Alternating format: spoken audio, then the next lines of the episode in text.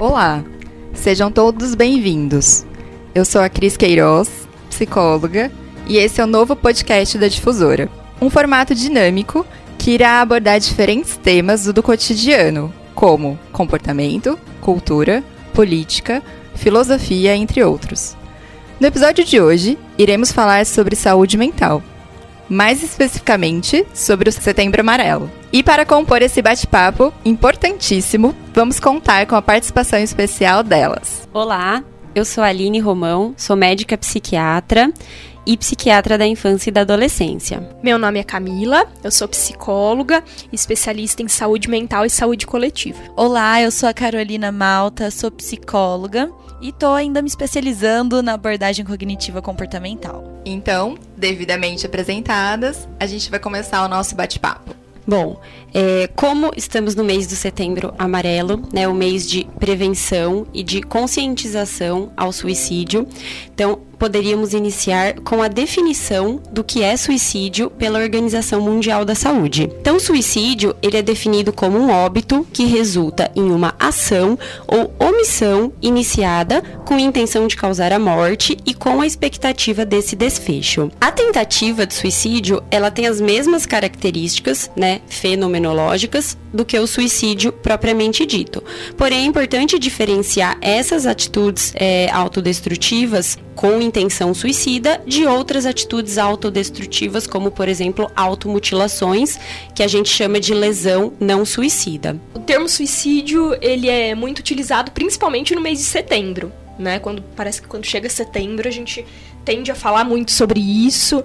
Enfim, as mídias sociais, todas as pessoas fazendo campanha, mas pelo que você está falando, Aline, tem uma diferença então importante entre o comportamento suicida e os pensamentos, os planos, as ideações e enfim, é isso, né? Na verdade, hoje em dia a gente fala muito num termo de suicidalidade, né? Uhum. Que não é necessariamente uma tentativa de suicídio, mas que, tão, que são esses comportamentos que giram em torno, né? Então, atitudes mais autodestrutivas, que com o passar do tempo, com a evolução, com o, o, agravamento dos sintomas que levam a esses pensamentos pode culminar numa tentativa de suicídio. Então a gente considera que é um comportamento contínuo, né? Esse comportamento suicida e até poder culminar com o suicídio em si. E existe o que a gente chama de suicídio indireto, né, que seria uma ideação suicida passiva. Então, o que, que, é isso? São pessoas muitas vezes que precisam de medicamento, que fazem um tratamento clínico e deixam de tomar suas medicações. São pessoas que começam a dirigir de maneira imprudente. Então, ah, se acontecer um acidente, eu morrer melhor, né? Então, são os suicídios indiretos, de forma passiva. Existe também a ideação ativa. Existem tentativas frustras, né, é, com métodos é, mais leves, se é que a gente pode falar assim, que, que o paciente muitas vezes tem o intuito de dormir por muitos dias e não necessariamente morrer, né, para dar uma anestesiada naquele sofrimento que ele sente. É, tentativas abortadas, então a pessoa ela até planeja, inicia uma tentativa, então, por exemplo, faz uso de medicamentos, mas depois que ela faz isso, ela se arrepende imediatamente e busca ajuda. Então, conta para alguém, né, vai a um pronto socorro.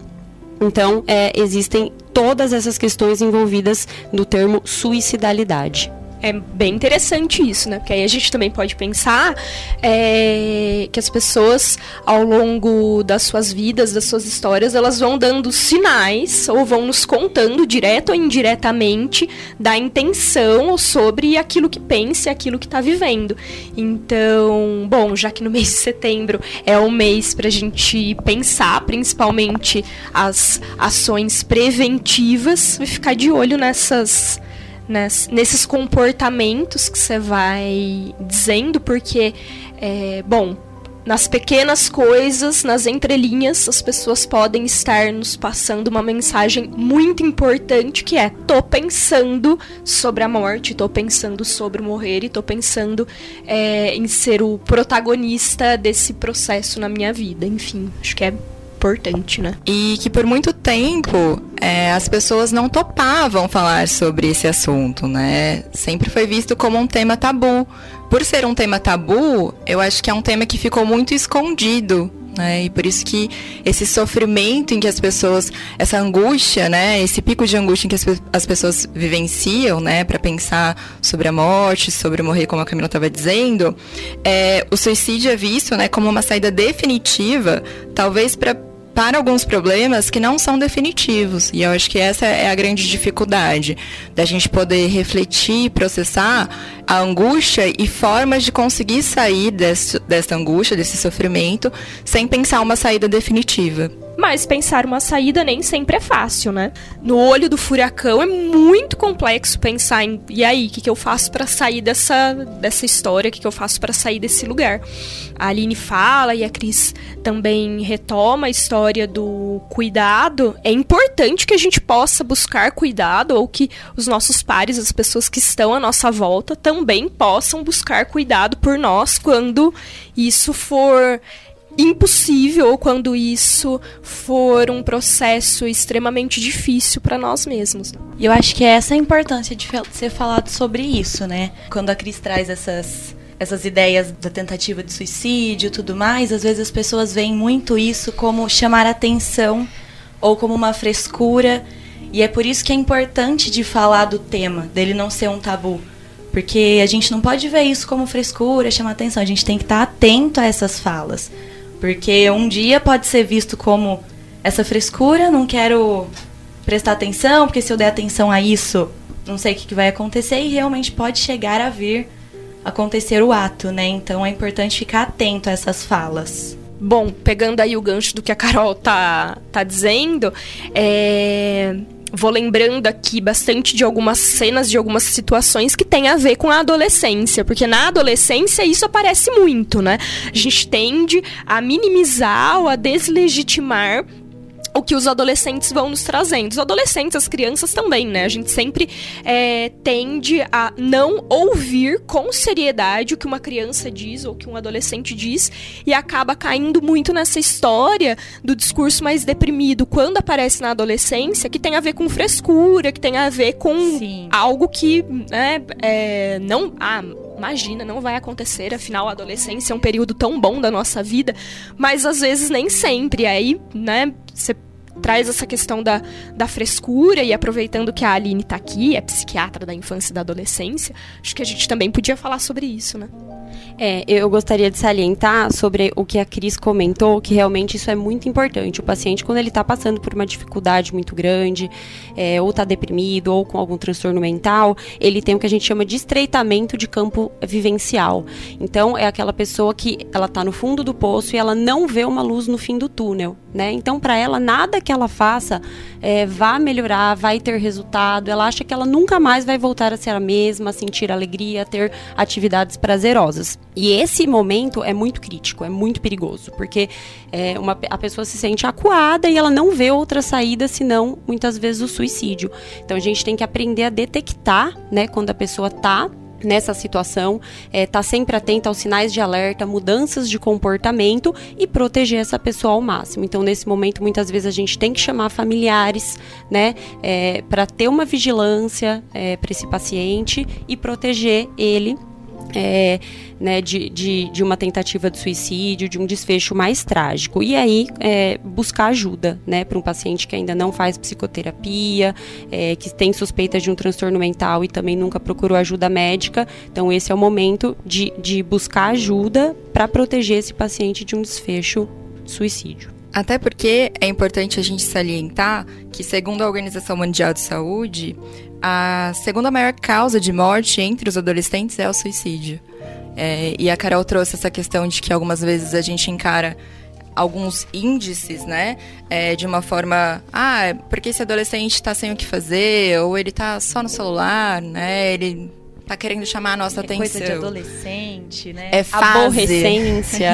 Faz parte da vida. E é importante lembrar também, né? Tô sendo muito redundante no importante, porque eu acho que é importante mesmo, a gente poder pensar que é uma fase em que a gente, que a gente tá aprendendo, né? A lidar com algumas dificuldades, né? É, são fases que a gente tá muito em contato com frustrações, que a gente tá numa mudança do nosso corpo, que a gente tá entendendo o nosso sentido da vida, o que a gente quer, quem a gente é, de onde a gente veio, né? E, e é uma fase é, importante que, que vai dizendo dessa, dessa questão com o sofrimento, né?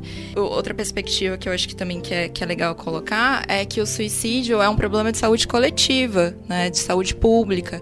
E, e a gente sempre está falando sobre a saúde, né?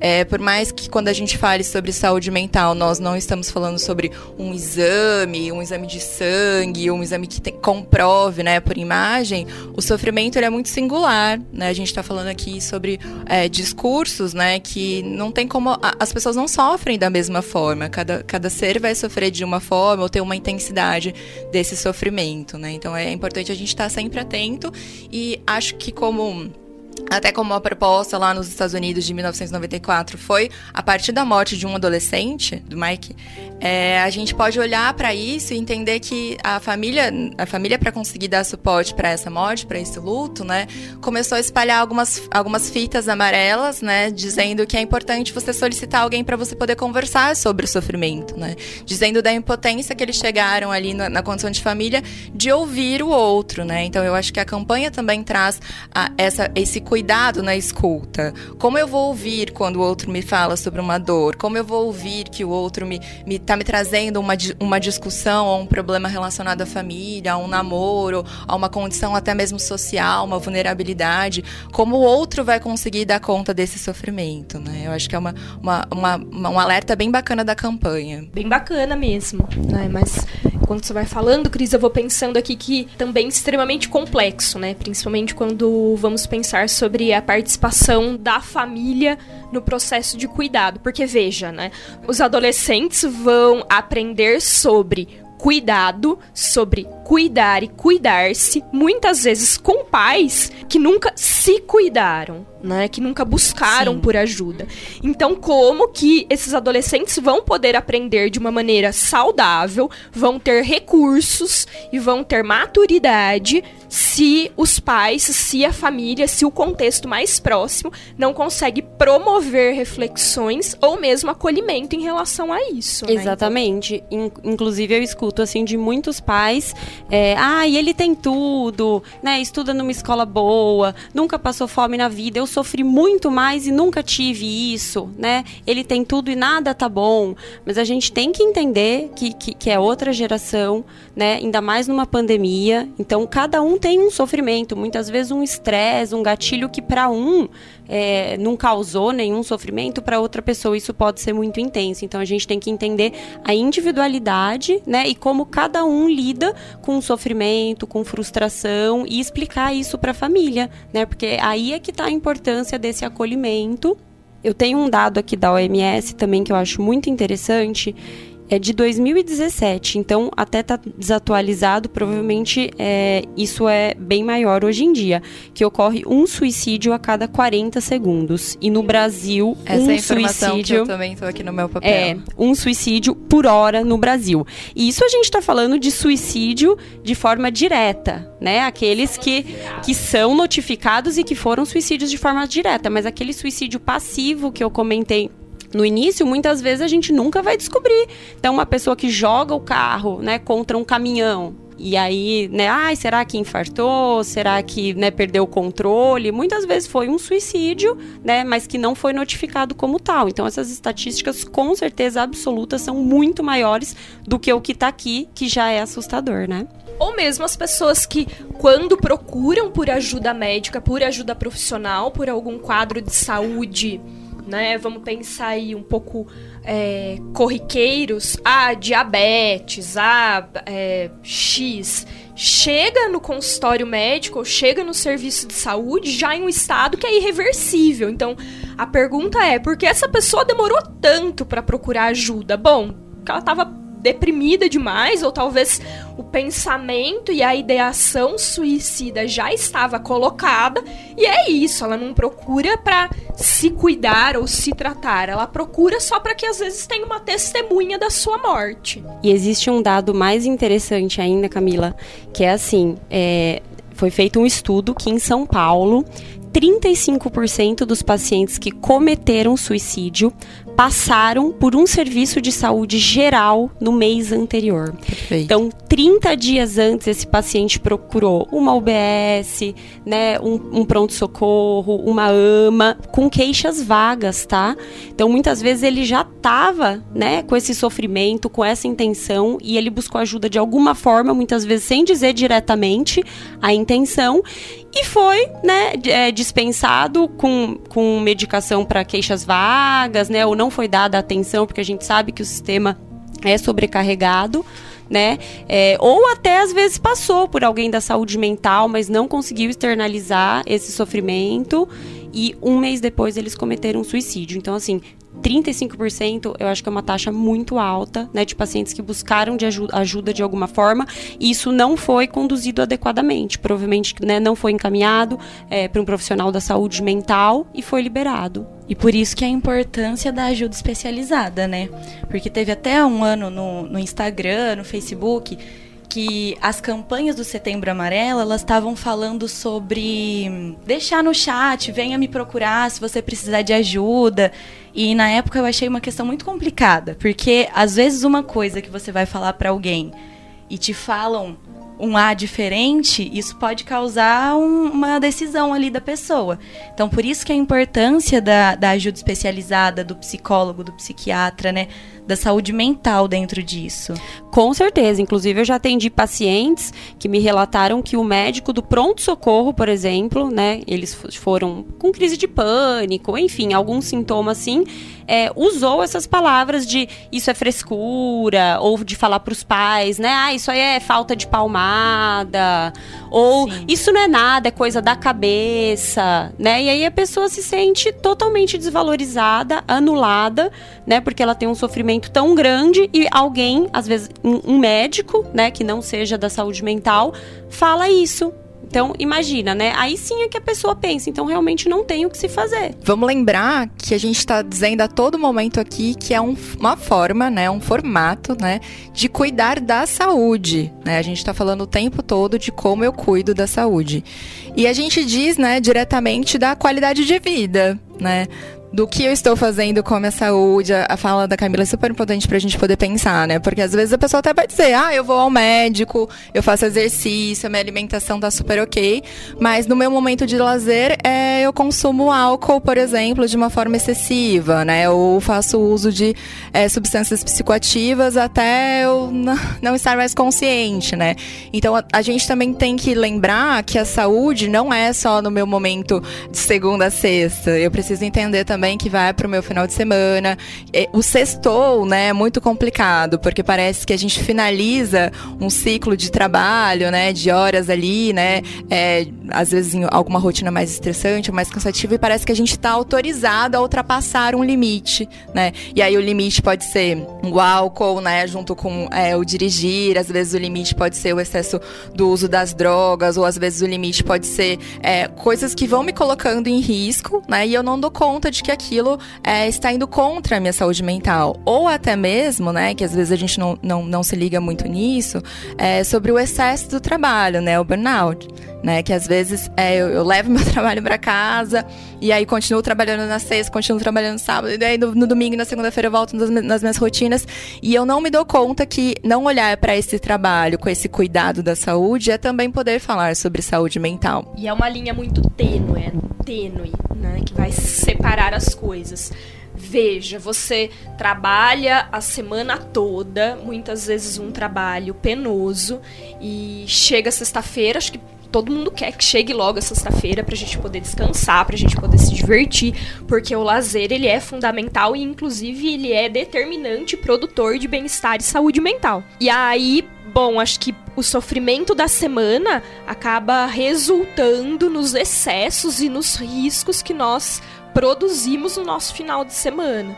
Então é necessário uma avaliação atenta a todo esse discurso, a todas essas questões, e isso que a Aline está dizendo não só é grave, como também é revoltante pensar que existem profissionais da saúde que não estão preparados para ouvir esses discursos, para ouvir esses pedidos de ajuda e acabam potencializando o sentimento de desesperança nessas pessoas. Sim, e em populações específicas, é, o risco de suicídio é, populações específicas assim que já passam com médicos constantemente, então, por exemplo, idosos, é, portadores de doenças crônicas, patologias dolorosas e adolescentes, é, o risco de suicídio eles muitas vezes não são detectados pelos médicos que já o acompanham.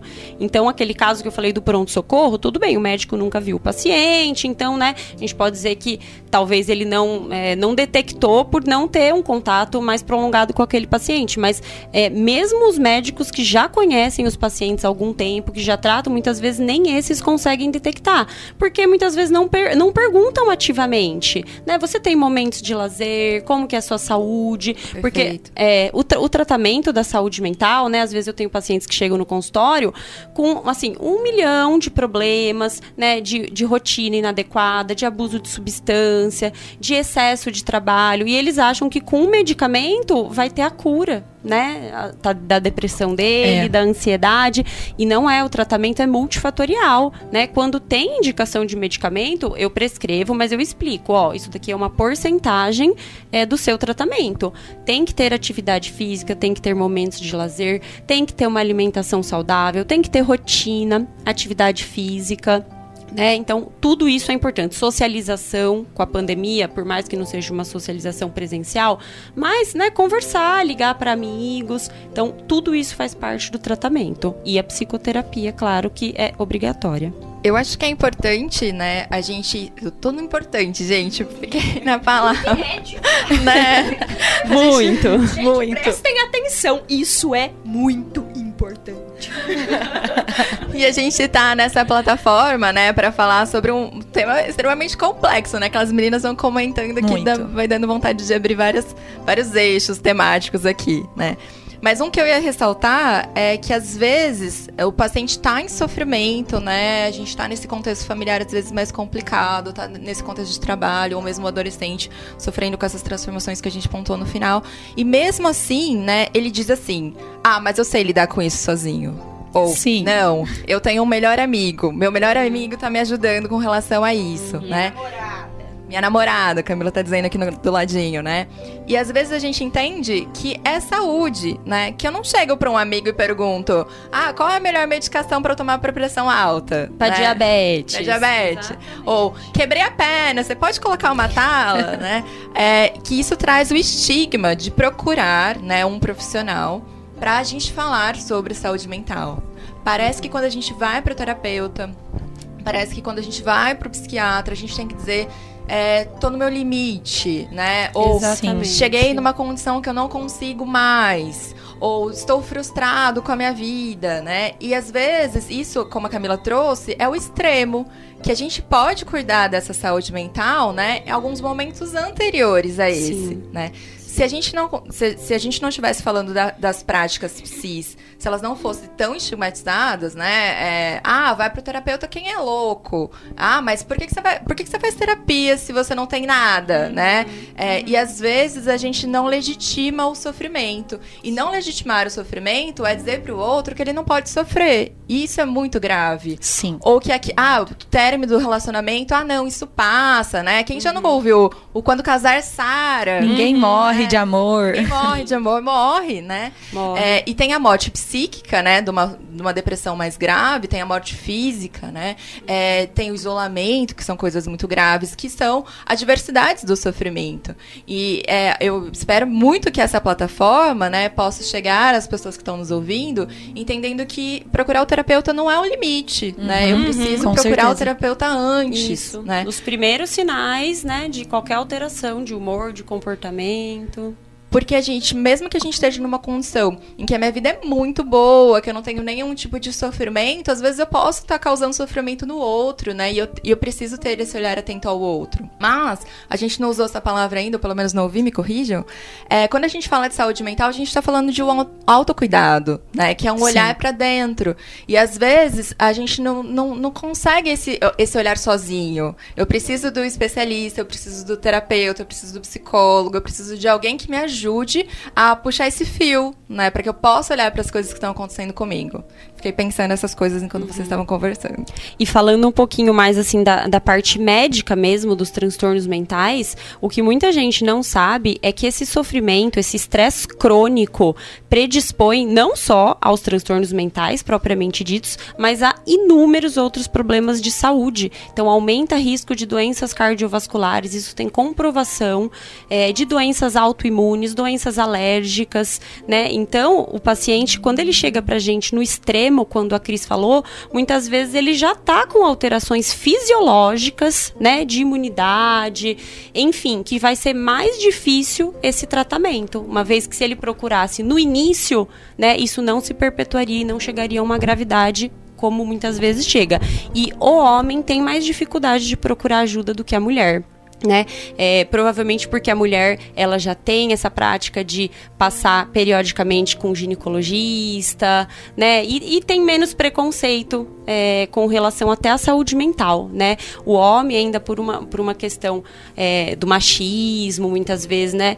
Ele não busca ajuda, né? Porque ele, com isso ele vai estar tá se rebaixando, ele vai ter vergonha de falar para um amigo que ele procurou ajuda, que ele não está bem, né? Isso muitas vezes é motivo de vergonha. Então, os homens, quando eles bu buscam ajuda, pelo menos né, a minha experiência, eles geralmente estão bem mais graves, estão em quadros já é, diferente das mulheres. Então, é, é um dado interessante. Repetindo aqui o que a Cris tá dizendo muito no programa, isso é muito importante. isso é muito importante. É bom, né? As mulheres já têm, você vai dizendo, Aline, as mulheres já têm essa prática de se olhar, de se cuidar, de pensar sobre a vida, de, enfim. E os homens, a cultura machista atravessa a vida deles desde muito cedo. Uhum principalmente com esse, com esse pensamento de você tem que ser forte o tempo todo. Então, poder dizer, não tô dando conta, poder dizer, estou triste, poder dizer estou arrependido, é algo extremamente difícil, mas é socialmente construído para os homens.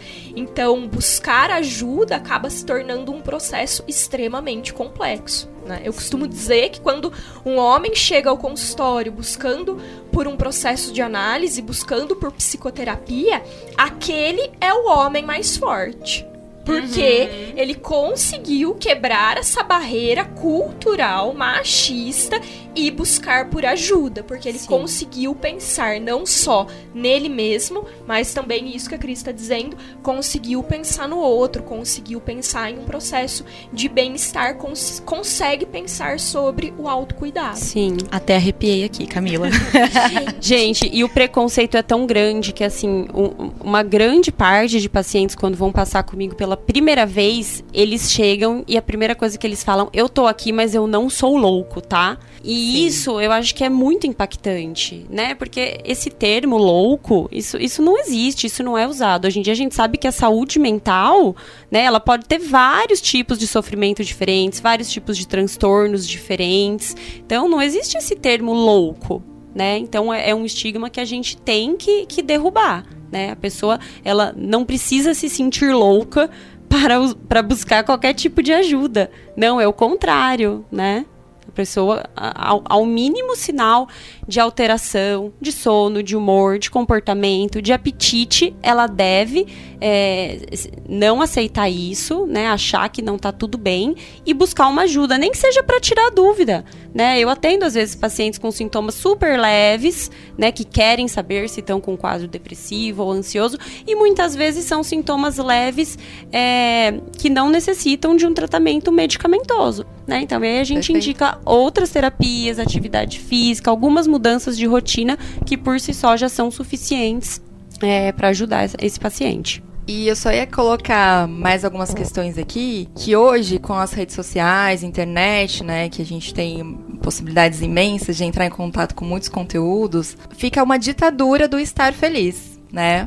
Concordem comigo, meninas? Sim, demais. Sim. Feliz, bonito.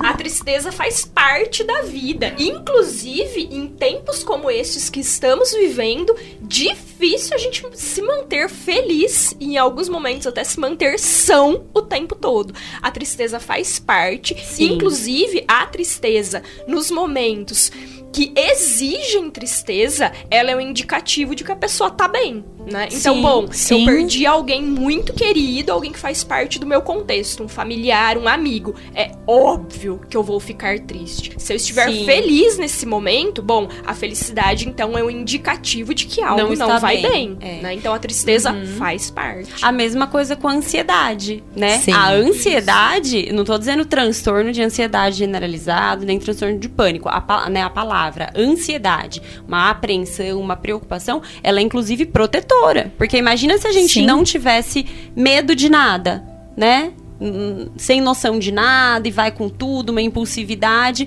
Imagina como que seria se não houvesse um certo medo, né, do perigo, uma noção, uma apreensão, né, diante de situações diferentes, novas. Já que a Camila roubou toda a minha fala, né? Se intrometeu aqui, né? Muito bem intrometido, por sinal. Eu ia resgatar esse processo das redes, né? Dessa ditadura da felicidade. Porque se a gente for abrir, abrir o TikTok, o Insta, sempre vai ter um bom conselho, né? É você quem não tá fazendo direito. Se você fizer assim, assim, assim, siga esses passos, né?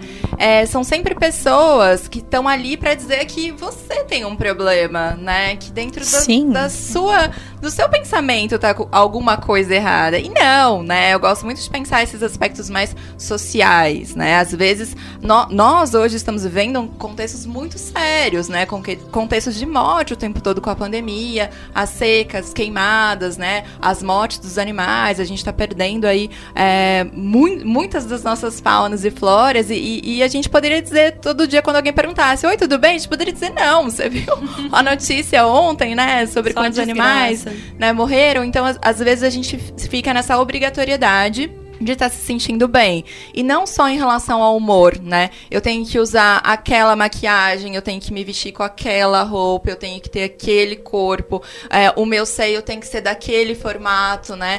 A, a minha prática tem que ser desta forma, eu, eu preciso render da forma como o outro rende no trabalho, eu preciso ser feliz. E ser feliz tem a ver muito mais com um processo interno do que um processo externo, né? É, se eu estou feliz, eu não preciso ficar dizendo para as pessoas que eu estou feliz, né? Mas se eu estou triste, eu preciso dizer para as pessoas que, que eu tô triste, né? Então, talvez o que a gente deveria ver nas redes, né, seriam pessoas dizendo: "Ah, pera lá, né? Mas acho que as coisas não andam muito bem por aqui, né? Porque é um espaço de fala. As redes sociais são conjuntos, né, de pessoas para conseguirem um apoio e não é muito isso que aparece na rede. A rede só aceita se você tá bem, né?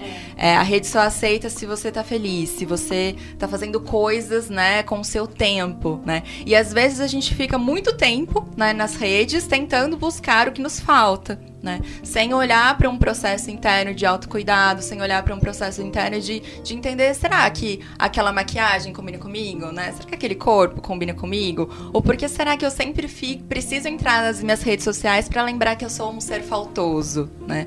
É, gente sempre estar na completude, será que é isso que importa? E a última colocação que eu queria dizer é que a, a gente começou o programa falando sobre suicídio, sobre morte, sobre índice muito assustadores, e a gente passou o programa falando sobre a vida, né?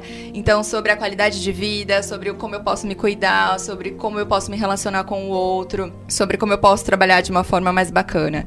E aí eu queria pedir para as meninas irem finalizando, né, a nossa plataforma de hoje, o nosso episódio, dizendo então de como, onde e como, por quê, né, com quem eu posso posso pedir ajuda, né, pra gente dar, o- dar um encaminhamento bom para essa finalização da nossa conversa. Bom, é, então, para finalizar, né, acho que o programa de hoje, primeiramente eu gostaria de agradecer a oportunidade e deixar um recado, né, para estarmos atentos conosco, com os que nos cercam, principalmente aos sinais de alerta. Então, a gente brinca sobre os 4 Ds, né, mas que de brincadeira não tem nada porque esse é um assunto muito sério. Então, aos sinais de depressão, desespero, desesperança e desamparo, busque ajuda, porque esses são os principais sinais e sintomas relacionados ao suicídio é, efetivado, né?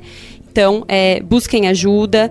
É, o, o, suicídio nos dentro dos transtornos mentais, é, nos transtornos em que ele é mais comum, é depressão, transtorno bipolar, que são transtornos do humor, e transtorno por abuso de substância. Então, né, se tá com um comportamento diferente, ou tá percebendo que um familiar ou um amigo tá com esses sintomas, tá abusando de substância, busque ajuda, ofereça, né, acolha, jamais diminua, é, anule o sentimento do outro, por mais que para você aquilo não seja motivo de sofrimento, né? Mas você não sabe a, a história do paciente, o ambiente que ele vive, os traumas que ele tem.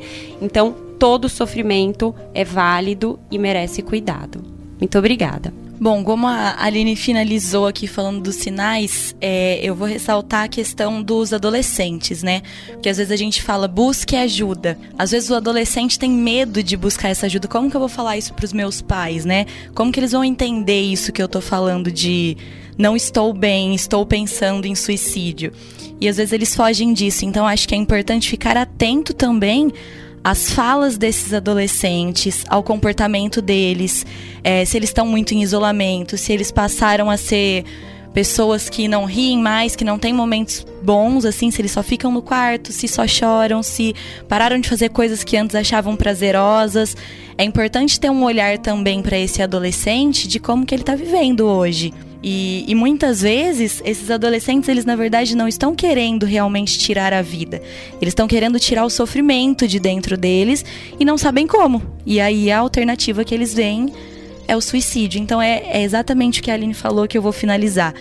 É ficar atento ao outro e a si mesmo de o que, que, está acontecendo comigo. E em relação a isso, é, vou complementando a fala de vocês, dizendo que existem milhares de serviços e milhares de profissionais extremamente preparados para poder ouvir esse discurso para poder ouvir o sofrimento dessas pessoas e poder propor ações de cuidado que sejam efetivas. Né? Então, busquem por ajuda. Existem profissionais extremamente competentes nos serviços públicos de saúde, na rede particular. Acho que aqui em Pirassununga nós temos a vantagem de ter uma diversidade de profissionais importante, super comprometidos. Muitas de nós trabalhamos tanto na rede privada quanto na rede pública, então isso é extremamente importante procurem por atendimento médico, procurem por psicoterapia,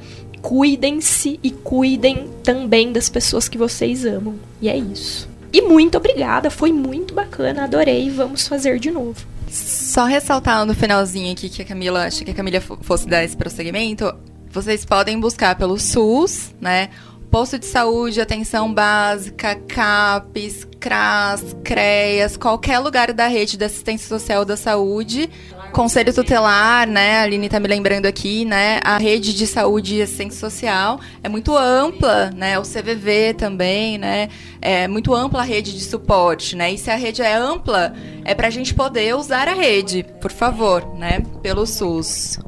As meninas estão dizendo também que tem o canal 188, né? Pra gente sempre estar tá ligado nessa possibilidade da gente poder pedir ajuda. E também, né, se, se for o caso da, da rede particular, tem muitos profissionais bons, igual a Camila estava dizendo. Nossa! Olha a Camila aqui, né, dando gatilhos. Mas é, tam, nós também, com certeza, estamos aqui, né, comprometidas, né, para poder discutir, mas outros, outros profissionais tão bons quantos. É, e sempre lembrar que às vezes as desculpas que a gente fica de não ter tempo, não ter dinheiro, ou não conseguir uma boa indicação, né, é, a gente está mostrando aqui que às vezes pode ser uma outra desculpa, né, que tem muitos profissionais aí, mesmo no particular, que conseguem fazer preços acessíveis, que conseguem trabalhar com outros tipos de demandas sociais que são importantes também, né? Sim. Então, queria agradecer também a participação das meninas. falo meninas porque são minhas amigas, companheiras de trabalho também, né? A gente também agradece o espaço da Difusora FM. Obrigada, gente. Setembro Amarelo mês de prevenção ao suicídio.